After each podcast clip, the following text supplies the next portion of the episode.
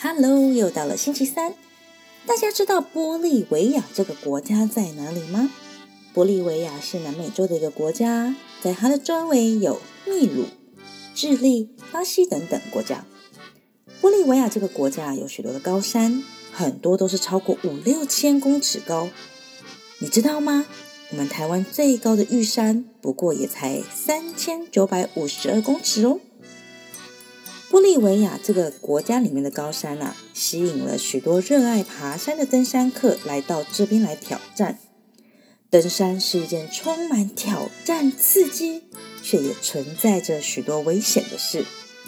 许多的登山客为了专心的攻顶，都会聘请当地的高山向导、背夫以及厨师来帮助他们适应环境。今天要跟大家介绍的就是一位登山队里的厨师 Lilia Wallace 和他所号召组成的花裙子女子登山队。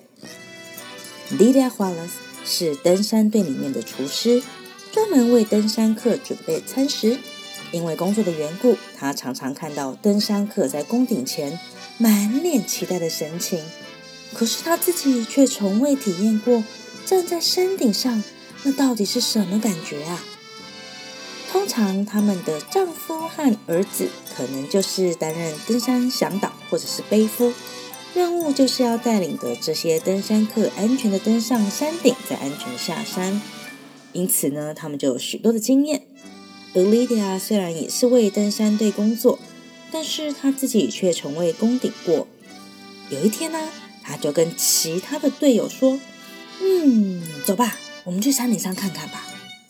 就这样，一群年龄位于四十到五十五间的妇女，在她们所穿的玻利维亚传统花裙 colita 下，套上了登山锁、冰爪和靴子等装备，就这样出发，攻上玻利维亚的瓦伊纳波托西山。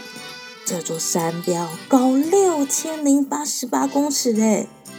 而这一支花裙子女子登山队呢，成功的做到了。Lydia 花老师说：“站上巅峰的感觉很棒，那是个完全不一样的世界。”直到现在，这支穿着传统花裙的女子登山队已经登过超过五座六千公尺以上的高山喽。曾经有人取笑他们：“哎呀，登山怎么还穿着裙子呢？”